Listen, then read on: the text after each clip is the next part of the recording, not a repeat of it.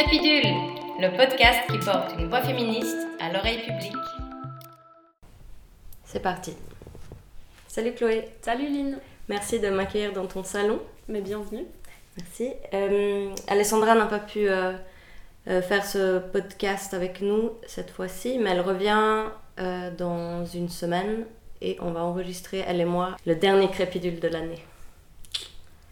T'as cassé euh, une marmite? Non, pas encore. On enregistre, c'est le 12. C'est- Et pour celles et ceux qui nous écoutent et qui ne sont pas genevois et genevoises, euh, c'est l'escalade. Une grande tradition euh, très très locale. hein. Yes.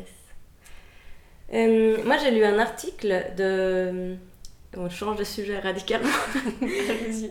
De Tuija Pulkinen, qui est une professeure d'études genre à l'université de Helsinki en Finlande. Et euh, elle a écrit un article qui s'appelle Feelings of Injustice, the Institutionalization of Gender Studies and the Pluralization of Feminism, paru dans la revue euh, Differences en 2016, donc, euh, qui est sorti, je pense, cet été. En fait, elle a écrit cet article à l'occasion de la célébration des 40 ans du Centre d'études féminines et d'études genre à l'Université de Paris 8. Mm. Euh, et en fait, dans cet article, elle se pose la question euh, de savoir si le féminisme est à la fois un mouvement militant et une discipline académique. Est-ce que l'institutionnalisation des gender studies euh, a pour effet de dépoli- dépolitiser le féminisme? Donc elle se pose la question du fait que si ça devient quelque chose d'académique, ça perd son côté militant et politisé? Et aussi, elle se pose la question de savoir s'il y a une tension en fait entre euh, des études qui seraient plus des études des femmes ou de femmes, euh, des études des sexualités, des études queer, euh, des études. de- ouais, enfin, Ouais. je m'arrête là. Et en fait, dans cet article, elle discute aussi d'une sorte de tension entre un ou des féminismes militants Ouais. et le féminisme académique. Et que, en fait, ce seraient deux choses séparées. Mhm. Donc elle, elle n'est pas d'accord avec ça, mais c'est un débat qui est en cours euh, dans les féminismes aujourd'hui. Moi, je n'étais pas tellement au courant. Et j'ai trouvé ça intéressant parce que dans nos tout premiers épisodes de ce podcast, Alessandra et moi, on a parlé de nos éveils euh, féministes respectifs. Et en fait, celles-ci euh, se sont révélées être très ancrées dans notre éducation académique Mhm. Et aussi et vraiment dans la construction et l'acquisition de savoir. Euh, donc je voulais aussi voir un peu avec toi, par exemple, euh, je sais même pas si en fait tu te définis féministe et euh, si pour toi en fait ça avait ce lien. Académie et. et, Ouais. euh, ben, alors, moi, ouais, je me définis féministe, mais effectivement pas depuis hyper longtemps. Donc, moi, j'ai. Pour situer un peu, moi, j'ai dans mon cursus, j'ai fait une année euh, de cours en études genre vraiment spécifiquement. Ben, D'ailleurs, j'étais avec Alessandra et toi. mhm, Sinon, euh, j'ai pas. euh, j'ai intégré ça à ma manière d'apprendre et certains profs l'intégraient, mais j'ai pas spécifiquement travaillé sur cette problématique-là. Et quand est-ce que j'ai commencé à. Je, je, je pourrais pas dire précisément, mais je pense que c'est lié parce que je me souviens que très longtemps j'ai eu cette optique de dire Ah, mais j'ai pas envie d'être féministe parce que j'avais l'impression que être féministe c'était exclure euh, le masculin. Tu vois ce que je veux dire? Ce Ok. truc assez simpliste de dire les féministes, c'est des personnes qui veulent plus de pouvoir que pour les femmes, et puis du coup, moi j'aime. Enfin, il y avait quelque chose qui me mettait mal à l'aise dans ce côté-là. Et puis en fait, euh, le fait de passer par la réflexion intellectuelle, de lire des textes qui prennent le temps vraiment de, de déconstruire euh, des trucs que t'as pas le temps de faire dans le quotidien, en fait, quand t'es Mhm. dans une discussion, d'aller vraiment chercher ce que les gens veulent dire avec tel mot, etc. Qui peut sembler un peu, euh, un peu euh, vain ou un peu, je sais pas trop comment dire, ce côté. euh, oui, c'est bien gentil, mais au fond, c'est pas concret. Ben, en fait, à l'Uni, tu peux le faire et c'est vraiment utile et c'est assez libérateur, je trouve, en fait. Je sais pas, après, sur cette thématique où là, peut-être on, on part un peu de ça, mais moi, j'ai trouvé ça aussi assez frappant parce que l'Uni, c'est le lieu où tu apprends à faire ça et en même temps, l'Uni, c'est aussi un lieu où tu reproduis, enfin, qui reproduit, euh, qui fait partie du système et qui reproduit ces inégalités de genre, de race, de classe. mhm. Donc, c'est une tension assez, assez étrange par Ouais. moment, quoi. Mais justement, je trouve euh, intéressant aussi ce que tu dis que en fait à l'Uni, euh, il y a plus de temps pour explorer ces questions-là, Ouais. euh, peut-être plus concrètement. Parce que justement, Pulkinen, dans l'article, elle, elle, donc elle, elle dit que vraiment, en fait, euh, euh, le mouvement militant et le mouvement académique sont imbriqués et se nourrissent euh, les uns les autres. Mhm. Euh, mais que l'université a ça de bien que ça permet de travailler les concepts sur le long terme. Mm. Et du coup, vraiment d'inscrire en fait la d'inscrire la déconstruction ouais, dans la durée et aussi de, Mhm. de vraiment produire du savoir comme ça. Je sais pas si on peut dire que ça va être enregistré ou euh, inscrit dans l'histoire. mais, Ouais. euh, Mais oui, parce qu'en fait, le savoir, enfin là, ce serait. euh, Peut-être qu'on n'a pas les outils en philo et tout pour, euh, pour bien formuler ça, mais quelque part, tu as, besoin que ça soit écrit pour pas recommencer la réflexion à zéro à chaque fois. Et mhm. que c'est comme ça que tu avances par tout petit bout. Alors après, la notion de progrès, c'est une notion un peu bizarre parce que je pense qu'on peut trouver des textes euh, qui disent des choses révolutionnaires euh, dès le Moyen-Âge et qui sont pas. Mhm. Après, c'est des théories qui sont pas du tout. euh, Enfin, qui- c'est comme si c'était un peu en parallèle de l'évolution sociale. Et je dis pas qu'on est tout le temps en train de faire mieux que ce qu'il y avait avant, mais que quand même, tu. C'est hyper utile quoi d'avoir de, de, de pouvoir t'appuyer sur des choses pour monter une marche plus haut quoi quelque part. Ouais. Et, et ça, c'est vrai que le militantisme, il a une énergie, etc. comme ça, mais en fait, il a peut-être pas le temps, euh, si t'es pas l'uni, de, de, de- Comment dire Enfin, disons que ça passe par des personnes, et les personnes, à un moment, elles s'en vont, Mhm. et que du coup, ben, c'est comme s'il fallait tout recommencer euh, Ouais. à zéro quand elles sont. Enfin, je sais pas trop. Bon, après, je sais pas, ni, ni toi ni moi avons vraiment euh, aussi. Parce que j'imagine que dans des groupes, en fait, vraiment militants, peut-être, de, qui durent euh, longtemps, Mm. euh, il y a aussi des archives, enfin, des Ouais. choses qui s'enregistrent et tout ça.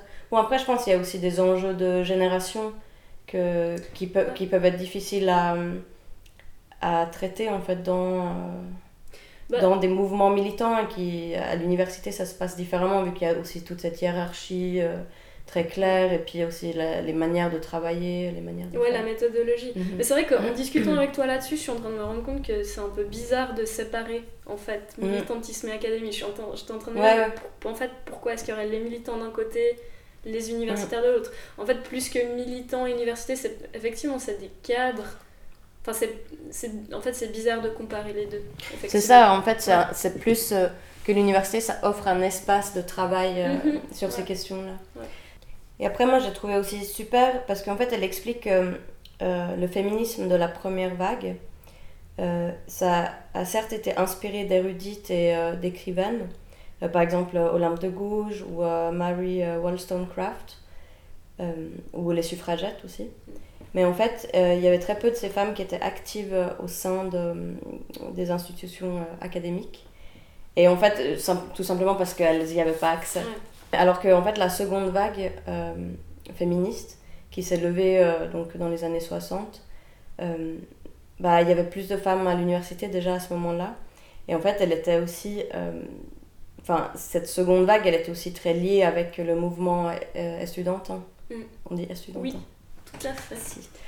Et du coup, même des, des féministes très radicales, comme par exemple Valérie Solanas, qui a écrit le Scum Manifesto, dont on a parlé un tout petit peu dans le dernier euh, euh, podcast, euh, bah, elles avaient des formations académiques, après aussi des, des gens qui sont euh, aussi des, des euh, personnages clés euh, du féminisme académique, comme, euh, ou pas seulement du féminisme académique, mais aussi euh, militants, comme Monique Wittig par exemple. Bah, elle, elle était étudiante euh, à la Sorbonne quand elle s'est engagée. euh, Mm. Enfin, quand elle s'est engagée, quand elle est devenue euh, militante. Ou aussi des personnes comme Gail Rubin, par exemple. Mais c'est vraiment, du coup, des, des, des gens qui ont après produit des œuvres, mais je pense aussi très. des œuvres ou des études très inspirées, en fait, à la fois de leur expérience euh, en tant que militante et euh, de leur euh, savoir académique. en Ouais. fait. Mais j'étais en train de penser aussi au fait que ce, ce truc d'opposer le militantisme et... Enfin, je pense que le militantisme, pour certains universitaires, c'est un peu un gros mot. Parce que... euh, Et j'étais en train d'essayer de me demander pourquoi. Mhm. Euh, parce que tu as aussi ce côté de l'université en tant qu'institution de pouvoir Et, euh, et, que quelque part, la légitimité des universitaires, elle vient du fait qu'ils seraient au-dessus de la politique. Dans le sens, ils seraient neutres, tu vois. Mhm. Ce seraient des observateurs qui produisent un savoir sur le politique. Mhm. Et que du coup, ben, euh, s'ils s'impliquent dans le politique, ils sont un peu moins crédibles en fait. Et que je pense qu'effectivement, il y a, y a un peu de ça aussi dans le fait qu'on essaye d'opposer les deux et que euh, les, les universitaires ont peut-être un peu de la peine à assumer leur position politique. Mhm. Ce qui est vachement gênant parce que t'en as toujours une en fait. Et moi, les, enfin, il y a forcément que tes convictions, elles vont toujours influencer la manière dont, dont tu comprends les choses, dont tu les analyses. Euh, moi qui viens plus de l'histoire, ben c'est clair que tu, avec les mêmes sources, si tu as accès aux mêmes sources en histoire, tu vas clairement pas écrire la même histoire selon tes convictions. Mhm. Même si tu fais un effort de neutralité, tu, je, enfin, la base et la responsabilité, à mon avis, des universitaires, c'est de tendre le plus possible à l'objectivité, mais c'est aussi de garder en tête que tu n'es jamais objectif, que tu parles. Et pour ça, justement, moi j'ai beaucoup appris en études genre et des, des personnes qui ont écrit euh, depuis les théories féministes que ton corps, la manière dont tu euh, es physiquement, ça influence euh, ta manière de travailler intellectuellement et que de tenir je sais plus qui c'était comme philosophe euh, c'est pas pas Delphi euh, alors j'ai plus en tête Mm. mais que j'avais vu faire une conférence et j'ai trouvé ça super beau parce qu'elle elle parlait et elle disait le fait que je parle en tant que femme blanche ici ça, ça a un impact sur la philosophie que je produis Mhm. et que d'avoir ce corps là et d'avoir cette sexualité là etc et ben c'est pas euh, comment dire je peux pas le séparer de ce que j'écris Mhm. et que je- moi, moi souvent j'aimerais bien renvoyer euh, les profs que j'ai eu en face des fois à leur corporalité Mhm. parce que c'est un sujet hyper tabou ou, ou- en fait qu'on aimerait avoir l'impression qu'on est des purs esprits et que c'est intellectuel du coup voilà etc que c'est pas des basses choses matérielles mais en fait non la manière Mhm. dont tu mais c'est pareil pour la classe économique le, le fait de bien manger d'avoir un chez soi confortable c'est clair que intellectuellement tu vas travailler autrement que Ouais, si tu dois t'inquiéter pour euh, comment tu vas payer ton loyer ou Mm. des choses comme ça Mais justement, c'est. euh, de nouveau, euh, bon, ce truc justement d'objectivité scientifique, Mm. bah là, c'est très décrié par les féministes depuis les années. fin des années 80, notamment avec Donna Haraway qui a écrit donc, le Cyborg Manifesto. Et aussi d'autres euh, articles et bouquins, mais où elle, en fait, elle parle de situated knowledge, donc du savoir situé. Enfin, du coup, vraiment de- la part euh, du féminisme académique, mais aussi de, et, et plus précisément, je pense, de la critique féministe des sciences, bah, il y a cette. euh, ça fait beaucoup de fois le mot critique, mais il y a- cette critique de l'objectivité. Mhm. Et c'est pas forcément une critique en disant euh, on peut jamais être objectif, mais c'est de dire c'est pas intéressant de, de, de se prétendre objectif. En fait, ce qui est, ce qui est intéressant, c'est de créer un sorte de mosaïque de tous les savoirs enfin, qu'on produit Mm. euh, pour, voir, pour avoir après un image plus grand. Ouais. Et moi, je trouve qu'aussi, tu... en fait, l'honnêteté intellectuelle, ce serait de faire ça. Ce serait de dire aux gens, ben, en fait, moi, j'ai telle et telle conviction. Je pense ceci et cela. Et à partir de là, ben, je vais vous tenir un discours et vous, vous aurez les clés pour lire mon discours. euh, voilà, Mhm. clairement, au lieu de ne pas dire d'où on vient, par exemple, moi, je suis très gênée avec ça dans mon champ qui est l'histoire des religions, avec les gens qui viennent du milieu de la théologie. Parce qu'il y a beaucoup de gens qui sont formés en théologie et qui après font de l'histoire. Et alors peut-être on me dira, mais l'inverse c'est vrai aussi, mais je trouve que quelque part quand tu parles sur des sujets comme ça, tu dois dire d'où tu te situes. Parce que euh, c'est malhonnête de pas le dire. Parce que les, enfin, tu donnes. C'est comme si tu en- enlèves une clé aux gens en face. Mhm. Et tu coupes quelque part une, une possibilité de discussion et d'échange. Et, et là, il y a quelque chose que je trouve vraiment. Enfin, moi qui, qui me vraiment me. Alors après, il y a peut-être des, des, des raisons plus personnelles euh, que j'ai pas encore bien élucidées, mais c'est un truc qui me, qui me met vraiment dans une colère assez euh, intense en fait, Mhm. quand les gens font ça. Parce que aussi, enfin, il y a vraiment. Moi, je suis très gênée par ce, ce rapport. euh, euh, en même temps, j'adore l'université et je pense que c'est une institution démocratique hyper importante. Et en même temps, euh, je trouve qu'il y a des. Il y a vraiment des situations d'abus de pouvoir en permanence Mhm. qui sont produites euh, dans cette institution Mhm.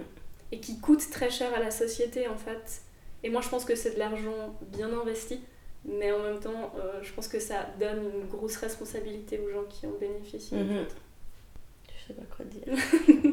Mais je sais pas, moi je voulais, j'étais juste intéressée parce que je sais que tu as fait ton travail de mémoire sur une question justement de critique féministe des sciences. Mhm. Et c'est quelque chose que je connais pas hyper bien. Mais euh, peut-être tu peux, ça t'embêterait de parler un peu de ton sujet de mémoire. Parce que moi ça m'intéresse. Tu me l'as évoqué deux, trois fois, mais tu. Ouais, parce que en fait, Chloé, je veux pas ne pas te donner en fait les informations que tu demandes, mais c'est que avec Alessandra, on va parler Ah, Justement, ouais, de euh, critique féministe des sciences dans le prochain podcast, alors je vais pas euh, me lancer trop là-dedans. Ouais, ouais, ouais, ok. Mais alors je me réjouis d'écouter Crépidule dans deux semaines.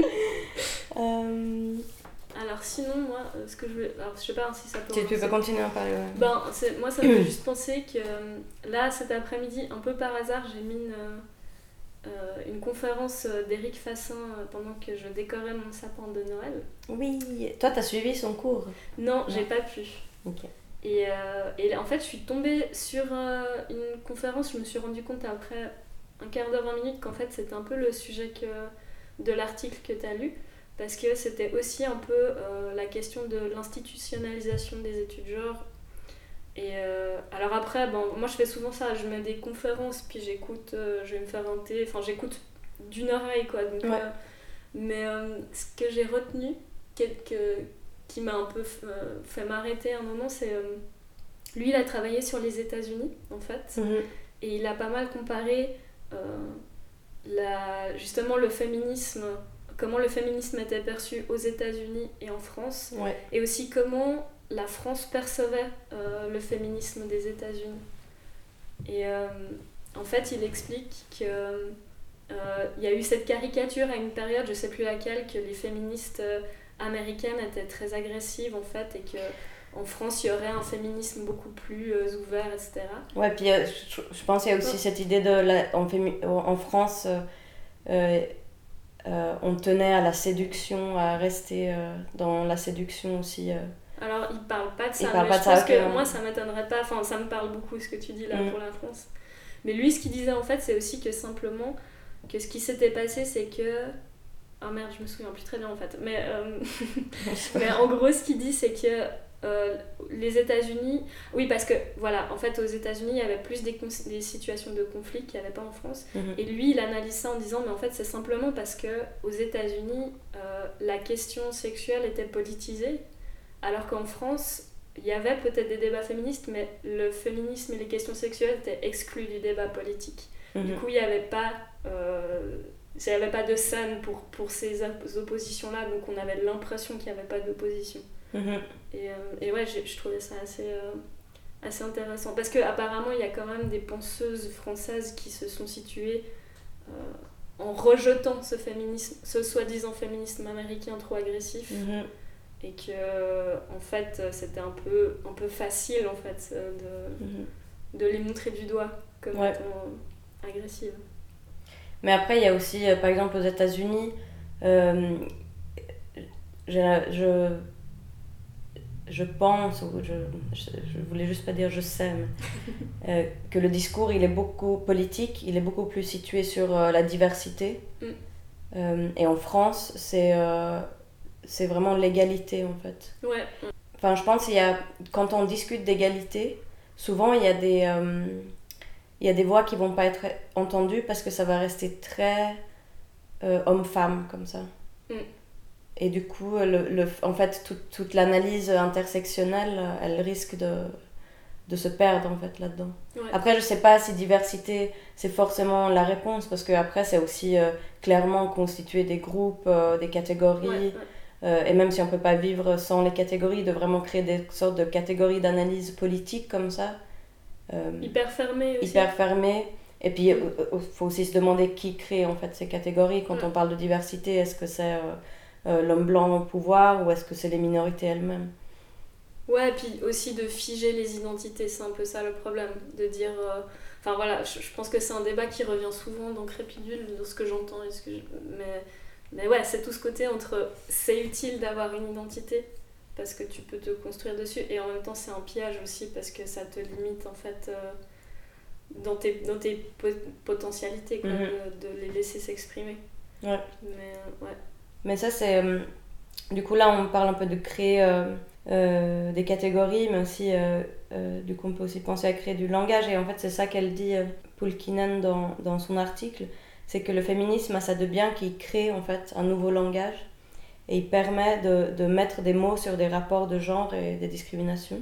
Et des mots qui, du coup, sont nécessaires et qui n'existaient pas avant. Mhm. Donc, on peut un peu penser à, en fait, comment est-ce que on va parler euh, du sexisme ou dénoncer le sexisme si le mot sexisme ou le concept sexisme n'existe pas. Mm. C'est quand même très difficile. Ouais, ouais. Euh, Et ça, justement, l'université, c'est un lieu où tu peux prendre le temps pour créer ces mots et, et les créer avec assez de poids pour qu'ils soient. Enfin, c'est ça que je trouve Ouais. assez beau aussi. Enfin, euh. Et justement, Fassin, il dit un truc intéressant là-dessus, c'est sur le mot de genre, qui vient de, de l'anglais gender. Et euh, il dit aussi la difficulté que les francophones ont eu mhm. à l'intégrer et qu'il trouvait ça justement il s'amuse un peu enfin il le dit pas en riant mais enfin moi j'ai trouvé ça assez drôle où il montre que il y a beaucoup de francophones au début qui qui parlaient de théorie du gender Mhm. donc en gardant ce mot anglais pour montrer c'est quelque chose de différent de nous ça, ça Ouais. vient d'une autre mentalité c'est pas dans notre culture Ouais. etc enfin et euh, alors que justement moi j'ai trouvé que c'était un mot justement moi qui étais au début un peu paralysée par ce mot de féministe Bon, c'est les mots en east aussi, ça, ça vient un peu. En français, c'est tout de suite assez. C'est assez euh, crispant, mhm. hein, ouais, Mhm. c'est ça. Et, euh, et du coup, le mot de genre, il y avait une sorte de fluidité, justement, dans les possibilités que je trouvais vachement plus. euh, Ouais, plus plaisante ou plus confortable, ou je sais pas. Ouais. Ouais. Mais d'ailleurs, on va en fait euh, aussi avec Alessandra la prochaine fois discuter plus de justement d'où vient ce mot Ouais. genre ou gender et puis un peu comment il a été, il s'est développé au sein des féminismes des deux côtés de l'Atlantique. Mais, euh, mais ouais, du coup, je trouve aussi ce pouvoir en fait qu'a le féminisme et euh, les gender studies de vraiment euh, en fait non seulement créer des, des espaces de parole, mais vraiment en fait de créer une parole en soi. Bah, c'est des trucs. Enfin, ce, ce truc des mots, c'est c'est hyper. Parce que ouais, on peut penser juste, pardon, je, Ouais, je t'interromps, mais, mais par exemple des mots comme, donc elle, elle cite dans son article, Poulkinen, des mots comme euh, agression sexuelle, mhm. Euh, sexisme, comme j'avais dit avant, plafond de verre, Mm. euh, empowerment, intersectionnalité, hétéro- hétéronormativité, euh, queer, enfin c'est tous des mots... Enfin, si j'imagine s'il n'y avait pas ces mots, il y a, il y a tellement de débats qui qui, qui, qui, Ouais. qui seraient pas en fait. Ah ouais, clairement. Et, ouais, et puis cette espèce de soulagement que t'as à mettre un mot sur quelque chose qui t'arrive, Ouais. il est quand même. Il est, ouais, il est assez fort, quoi. Ouais, puis c'est juste, c'est aussi un enjeu de, en fait, pouvoir mettre un mot sur euh, ce qui t'arrive et aussi pouvoir le partager, en fait, Mhm. avec les autres et du coup créer, euh, justement, euh, que ce soit euh, des sororités ou, tu vois, des... Ouais. Et ça, ça demande des discussions, comme tu dis, ça demande des espaces de parole. Moi, je repense au, au dernier Crépidule où vous parlez du théâtre et j'ai trouvé ça tellement beau, justement, cette création de lieux où le théâtre est vraiment l'outil génial pour ça, justement. Mm. Parce que tu, tu fais ce, ce côté d'incarner, enfin de jouer comme ça et ça te permet de changer de perspective, d'imaginer des choses, de travailler sur la langue. Et tu vois aussi à quel point la langue française, c'est. euh, c'est euh, alors peut-être dans d'autres langues mais aussi, mais je connais moins bien, mais en français, t'as l'Académie française en France. Mhm. Alors, on peut penser que c'est un peu juste des vieux guignols dans un coin qui servent pas à grand chose, mais symboliquement, c'est quand même vachement fort. Ils ont un- C'est un peu eux qui légalisent les mots ou pas en français et qui décident quels mots sont, vont être dans le dictionnaire ou pas. Et c'est quand même des gens, moi, c'est un truc. Ça fait partie, je pense, des trucs qui m'ont un peu poussé vers le féminisme, cette anecdote. C'est que la première femme à être entrée à l'Académie française, je crois que c'est Marguerite Yourcenar. Oui, oui, elle. ouais. C'est en 80... Alors, ouais, je- 89, je crois, un truc comme ça, 87, Ah, 89. c'est hyper tard, je pensais que c'était avant. Mais... Et donc, première femme. Et c'est un peu euh, les gens qui se présentent comme les gardiens de la, de- du bon usage du français, tu vois. Mhm. Et en fait, le discours d'accueil de Marguerite Duras, euh, euh, ils lui ont dit Monsieur l'académicien. Mhm. Parce que, en fait, jusque-là, ils avaient jamais.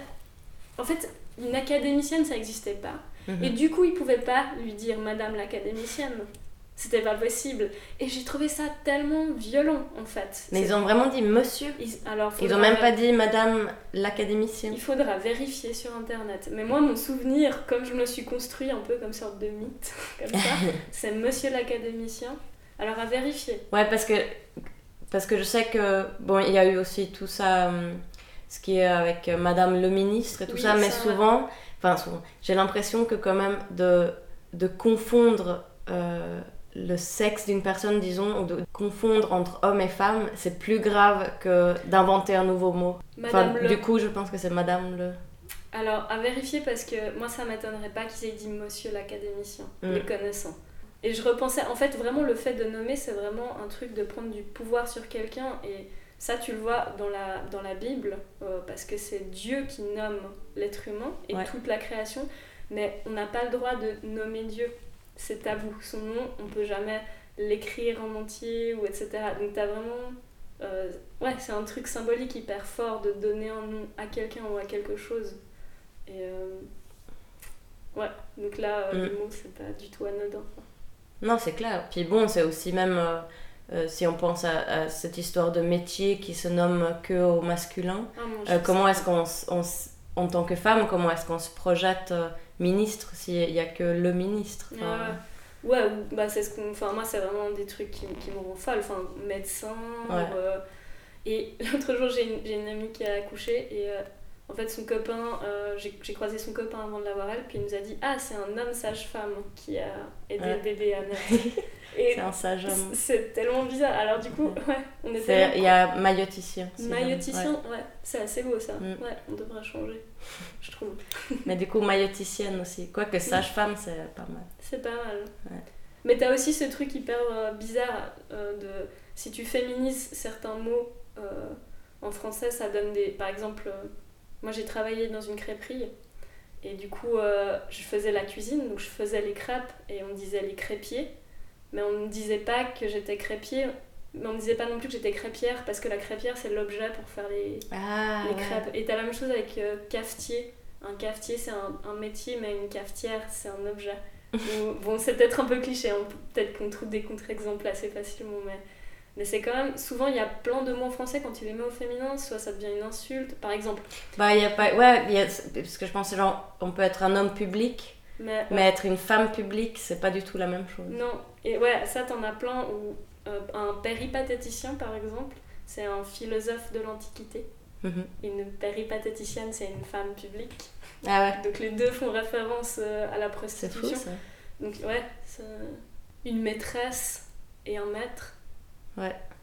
Euh, si tu dis maîtresse, tu vas penser soit à la maîtresse d'école, soit à la l'amante. maîtresse un peu petite enfance, comme ça, ouais. Ouais, pas que ce soit mauvais d'être maîtresse de petite enfance, mais... Pas du tout, mais tu renvoies toujours la femme en- à quelque chose de Ouais. soit de la sexualité Soit euh, de... de... pas acceptée, soit du La- maternel ouais. en fait. Ouais, c'est ça. Ouais, du care ou... ouais, ouais. Non, c'est clair. Euh, Prochain, prochain sujet. Prochain sujet, je vais me prendre une bière aussi.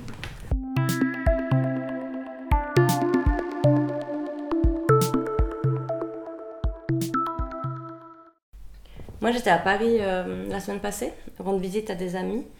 Et euh, dans leur cuisine, euh, il y avait les mémoires de Kim Gordon qui traînaient. Kim Gordon, en fait, c'était la bassiste de Sonic Youth, qui est donc un groupe de rock, rock expérimental. Moi, j'ai pas tellement écouté, mais qui s'est fondé euh, début des années euh, 80 et puis qui s'est séparé. Je saurais pas dire, euh, je, je pense euh, autour de 2010, 2012 Ok. peut-être. Et justement, en fait, une des raisons de la séparation du groupe, c'était que euh, Kim Gordon et euh, le chanteur du groupe, qui est donc, je crois que c'était le chanteur, ils étaient mariés et à ce moment-là, ils se séparaient. Donc ça a aussi entraîné la séparation du groupe. Ce livre il est sorti en 2015 et il s'appelle Girl in a Band. Je voulais le finir pour, euh, pour aujourd'hui, pour en parler un peu, faire une sorte de, critique générale, mais j'ai pas réussi. Euh, je suis un peu à la moitié, mais il est vraiment, euh, vraiment génial. Et je trouve aussi intéressant de lire des mémoires écrits par des femmes, parce que je trouve que en fait, les mémoires, c'est, disons, tu dis quoi, un style littéraire Ouais, un genre, je crois que tu dis. un genre, un genre littéraire plutôt euh, masculine. Euh, donc, si jamais mémoire, euh, d'après Wikipédia, c'est des œuvres historiques et parfois littéraires ayant pour objet le récit de sa propre vie, considérée comme révélatrice d'un moment de l'histoire. Du coup, je trouve quand même qu'il y a... Qu'est-ce qu'on peut imaginer du coup qui écrit un mémoire? Ça peut être un artiste, un politicien, bon, une politicienne, mais si on réfléchit, en fait, c'est quand même quelque chose qui. euh, Enfin, de l'ordre de la vie publique. Mhm, Euh, ouais. Et qui, euh, du coup, ça va être plus rare, par exemple, ou je, je sais même pas si ça existe, euh, que des femmes au foyer vont écrire leur mémoire. Mhm. Parce que quelque part, ça, on va pas juger leur expérience euh, révélatrice, entre guillemets, de- de- d'un moment dans l'histoire. Ouais, et c'est peut-être pour ça aussi que tu as l'impression que c'est un genre plutôt masculin, parce que euh, les femmes sont de, ont eu la possibilité de devenir des personnages publics euh, quand même euh, assez récemment, enfin, Mhm. et que du coup on, on pense que l'intime, la famille, c'est pas de l'ordre du public et de Mhm. l'histoire. Alors que l'histoire, elle se joue clairement là aussi, Mhm. mais on a quand même l'impression que c'est un peu subalterne. Ouais. Et, du Ouais. coup, je pense qu'on on a, du coup, en tant que femme, on a peut-être moins l'impression d'être légitime pour témoigner. Euh, Ouais, c'est ça. Puis je trouve aussi que en tant que femme, en fait, on, on apprend souvent à euh, ne, ne pas trop s'exprimer publiquement, ne pas trop se faire entendre. Et du coup, quand même, pour écrire ses mémoires, euh, il faut il faut pas avoir peur de se la vanter quelque part ou, ou de se la péter un peu. Mm. Euh, parce que c'est quand même se dire, euh, mon récit à moi, euh, eh ben, il est important et, et il, il va révéler quelque chose aux autres. tu vois. Mhm. Il va apporter quelque chose euh, à la culture ou ouais, tu vois, ouais. à l'existence. Ouais, puis se dire, ben, puis après, bon, au-delà, de- alors peut-être qu'on peut voir ça comme se la péter, puis après de, mais juste. Après, moi, j'aimerais juste dire que moi, j'ai vraiment, je suis plutôt pour que les gens se la pètent. Moi, je trouve Voilà. ça génial. C'est pas du tout un truc négatif. ça. mais que- c'est souvent, en tant que femme, on apprend de, à ne pas le faire. Ouais. Alors peut-être que le mot se la péter, il a un côté un peu, euh, justement, un, un petit peu péjoratif dans le sens où, où on va dire ça de quelqu'un plus pour le critiquer. Mais ce que, je- enfin, je vois ce que tu veux dire dans le sens, euh, bah, juste prendre sa place et puis estimer que ce qu'on dit, ça compte. Mhm. Euh, que de pas toujours être dans cette espèce de fausse modestie, de dire ah non, mais moi je suis pas assez ceci. ou- Mhm. et effectivement, enfin, alors après, il y a sûrement plein de mecs qui ont l'impression euh, que ils sont pas assez bien pour parler. Mhm. Mais j'ai l'impression qu'effectivement, au niveau de, enfin, de ce que je vois dans, de, de ce qu'on peut constater en, en général dans l'espace public, c'est qu'il y a, on, on a peut-être, enfin, en tout cas, moi, j'ai, ce que je peux témoigner de, de moi, étant socialisée comme femme, euh, me pensant comme femme, c'est que j'ai toujours peur de pas être légitime quand je prends la parole, de pas être euh, de pas assez bien connaître mon sujet ou de alors je sais pas c'est peut-être un peu cliché parce qu'on entend beaucoup ça en théorie aussi par les sociologues etc mais c'est un truc que je ressens vraiment et d'avoir aussi hyper peur de des rappels à l'ordre Mhm. qu'on vient de me dire mais t'es qui toi pour euh, dire ça? Et euh, du coup ouais je trouve que c'est c'est bien et c'est beau que des femmes prennent cette place là Mhm. et, et se posent et enfin voilà disent peut-être des conneries et les disent fort et que euh, s'excusent pas de le faire Mhm. je trouve que ça fait vraiment du bien Ouais, je trouve. Et puis je trouve aussi que ça permet de justement raconter en fait aussi la socialisation euh, des filles, tu vois. Enfin, Mhm. c'est parce que là, par exemple, Kim Gordon, elle parle, euh, enfin, elle raconte son enfance et en fait, elle a grandi avec euh, son papa, sa maman et un grand frère schizophrène qui était très, euh, comment dire, manipulateur, enfin, assez violent en fait. euh, euh, physiquement et, et psychiquement et comment en fait elle a dû bon un peu parce que parce que lui c'était un garçon ses parents allaient dire oui mais c'est tu vois il est un peu violent avec toi mais c'est normal Ouais. ça il faut lui laisser la place le temps blabla et puis elle en fait elle, elle a fini par internaliser euh, tous ses sentiments pour ne rien montrer jamais à Mhm. personne et surtout pas euh, au sein de sa famille et comment du coup un peu euh, l'art et euh, parce qu'en fait elle est aussi artiste elle fait aussi de l'art d'ailleurs c'est très drôle parce qu'elle dit dans le, dans le livre elle dit moi je fais de l'art depuis que j'ai 5 ans Et je trouve ça, c'est hyper fort, en fait, Ouais. de revendiquer ça et de dire euh, j'ai pas besoin de me justifier. Et moi, c'est ça que je trouve, Mm. tu vois. Mais du coup, comment en fait l'art et, et la scène, la musique, c'est devenu euh, euh, des endroits pour euh, ventiler en fait tous Mm. ces, ces émotions-là, tous ces sentiments que elle pouvait pas forcément montrer ailleurs. Bah, pour, si je peux rebondir là-dessus, c'est, si je te coupe Ouais, pas, ouais. Euh, bah, tu vois, je m'excuse de reprendre la parole. Désolée, Lynn. Et, euh, non, mais ça me fait penser à ce qu'on disait tout à l'heure par rapport à l'université.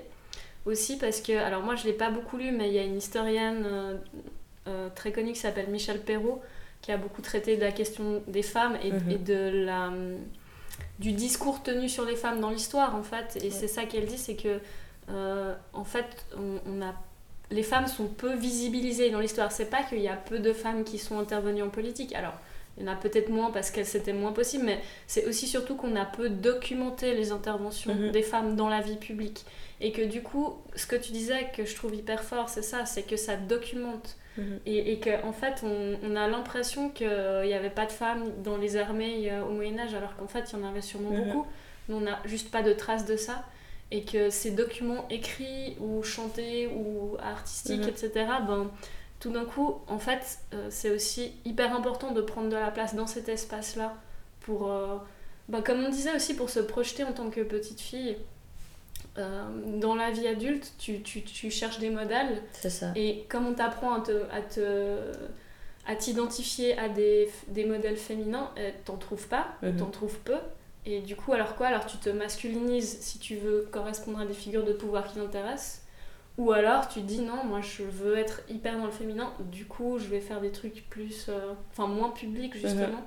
C'est important aussi que ça soit des mémoires écrites par des femmes et pas des biographies. Moi j'adore les biographies, mais c'est important que ce soit le sujet qui dit je qui Mhm. se pose lui-même. Et ça, c'est ouais, c'est un acte aussi hyper fort et, et essentiel parce que euh, autant le, le travail d'historienne ou d'historien est, euh, est très important dans l'élaboration, etc., la critique ou de sociologue, autant s'il n'y a pas de source, euh, on peut rien faire. Du coup, on peut pas parler des femmes si on n'a pas de, de source qui, Mhm. qui relaye leurs paroles, quoi.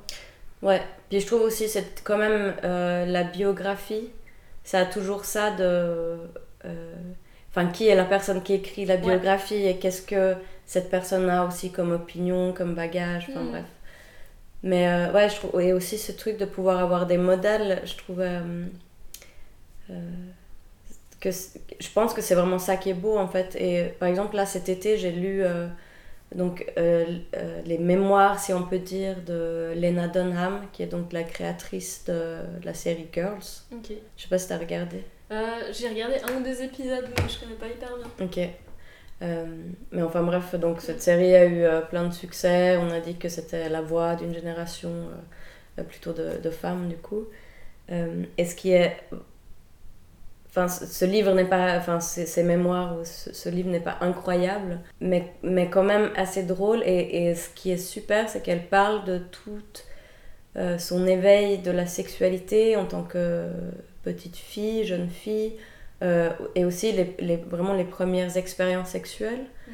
Euh, Il y a quand même un truc qui entoure la sexualité féminine Ouais. comme ça, quand on est jeune fille ou ado, qui est très étrange. Enfin, il y a tellement de choses qu'on ne sait pas, et puis il y a tellement de situations qui vont être super nulles. Enfin, et en fait, elle, elle raconte ça, et, euh, et tout en disant, si jamais euh, vous sentez un peu qu'il y a, il y a telle situation qui va arriver, vous n'êtes pas du tout obligé parce que vous allez rien louper, tu vois. Genre, enfin, il y a des trucs comme ça euh, euh, Ouais, qu'elle raconte qui, en fait, c'est, c'est chouette de pouvoir se. Ben, bon, euh, c'est un peu tard, mais je- je- je- en lisant ça, en fait, je me suis dit, j'aurais, j'aurais voulu lire ce livre quand j'avais 13 ans. Ouais. Ah, mais clairement, enfin, moi. Ouais. Bah alors, moi ça me fait penser à un truc, et c'est aussi un- peut-être qu'on va pas trop s'étendre sur le sujet, mais, mais, euh, ça m'a fait penser à cette image-là de, de comment euh, justement la sexualité des filles aussi est représentée, parce qu'on regarde beaucoup de séries télé où il y a toujours euh, cet épisode où ça va être la première fois, et puis on allume des bougies, ou enfin je sais pas. Il y a un peu ce truc, euh, il faut que ça soit un moment important, blablabla. Et me- j'ai un- il y a un film de Fellini que j'adore qui s'appelle Amarcord. Mhm. Et dans Amarcord, donc c'est un peu des mémoires en gros de Fellini, mais hyper poétique, enfin c'est pas un récit continu.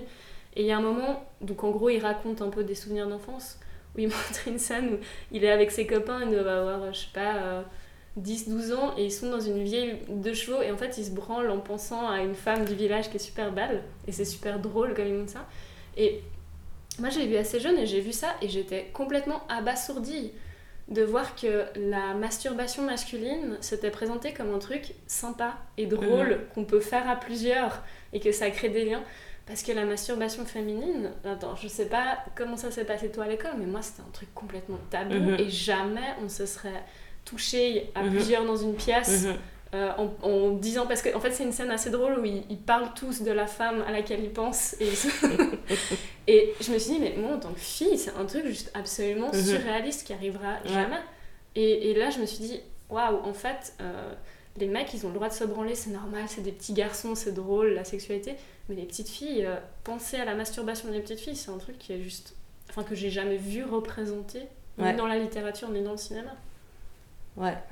alors que c'est quand même hyper important d'apprendre, toi, ton corps, qu'est-ce qui te donne du plaisir ou pas. Et que Ouais. tu abordes la sexualité avec un partenaire ou une partenaire hyper différemment si tu connais ce qui te donne du plaisir ou Bah pas. ouais, c'est clair. Ouais. Non, c'est drôle ce truc de. Vraiment là, comme, comme tu racontes, moi j'ai pas vu ce film, mais comme tu racontes la scène, c'est. euh, c'est tellement aussi inscrit dans l'hétérosexualité, Ah tu vois, ouais, parce qu'ils sont en train de.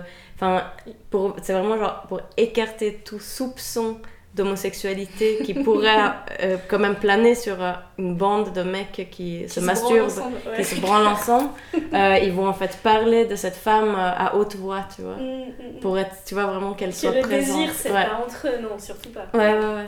Mais ouais, c'est c'est hyper bien aussi. Dans, dans Kim Gordon, là, dans ses mémoires, elle discute pas tellement. elle, elle discute pas tellement de la sexualité, tu vois, genre, euh, elle le décrit pas comme ça, c'est juste, c'est là, à un moment, euh, elle a des mecs, en fait. euh, et puis. tu comprends qu'elle couche avec, mais c'est pas non plus quelque Mhm. chose qui est forcément au cœur de son récit comme ça. Mais ce, qui est, ce, qui est, ce que j'aime bien, c'est aussi que, en fait, au cœur de son récit, il y a les amitiés. Et puis moi, je pense que c'est quelque chose aussi que. Je dis pas que j'ai découvert l'amitié euh, il, y a, il y a quelques années, mais quelque part aussi des amitiés fortes, comme. euh, Enfin, je pense que j'ai lié des amitiés euh, plus fortes depuis quelques années. Du coup, ça me fait aussi plaisir de lire une personne qui, en fait, donne beaucoup, beaucoup d'importance aux amitiés. Ouais. Puis bon, après, c'est aussi, c'est aussi très joli parce qu'elle dépeint en fait. Donc elle, elle a vécu euh, euh, jeune, elle a vécu euh, d'ab- d'abord, je crois, au Kansas, quelque chose comme ça, et après en Californie. Elle a vécu une courte période à Hawaï et à Hong Kong parce qu'en fait, son père était euh, professeur d'uni et puis du coup, il voyageait un peu. Et puis après, elle a, elle a fini euh, par aller à New York à un moment aussi.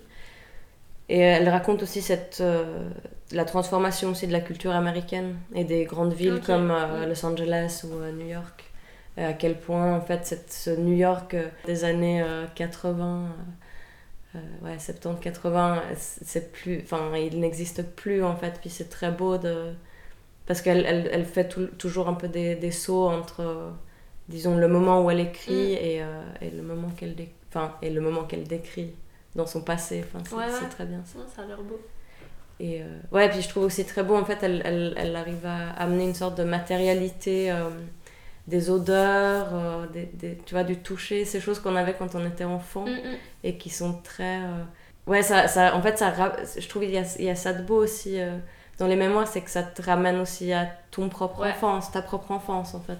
Ou ce côté hyper personnel, ça a quelque chose d'universel en fait. Mhm. Que quand tu parles de choses que tu as l'impression qui sont les plus propres à toi, en fait tu dis quelque chose d'humain aussi qui peut toucher vachement les autres. Ouais. Et ce côté des sensations, bon ça c'est le côté un peu Proust quoi, mais tout d'un coup tu as une sensation qui, qui te rappelle tout un contexte ça. et ça c'est tellement beau. Enfin moi Ouais. j'adore des odeurs aussi, ça peut être tellement fort Ouais. ces expériences. Mm. Mais ouais, en tout cas, super, super cool. Ça donne envie. Ouais, il est trop bien. Yes, on, on clôt? Bon écoute, moi je, euh, ouais, Ouais, on peut. C'est pas mal. Euh, on mettra tous les, euh, un peu les références euh, sur le post-pod avec aussi euh, le lien euh, pour euh, la conférence de Fassin Mhm. et compagnie. Et Bah, merci Chloé. Merci Lynn, c'était chouette. Ouais. Et moi, je reviens dans une semaine avec Alessandra et on va parler gender. Et on va parler aussi du film Sausage Party. et ce sera le dernier, euh, le dernier crépidule de l'année. C'est bien de finir sur les saucisses. Ouais, Bravo. merci. Euh, bonne, bonne semaine, du coup, on revient dans une semaine. Bonne semaine. À Tchuss. bientôt, ciao. Ciao. Crépidule, le podcast qui porte une voix féministe à l'oreille publique. Crépidule, c'est fini pour aujourd'hui. Pour écouter les autres épisodes, rendez-vous sur notre site crépidule.com avec crépidule au pluriel. Vous y trouverez aussi des publications post-pod avec des liens et des infos sur les thématiques abordées. Ciao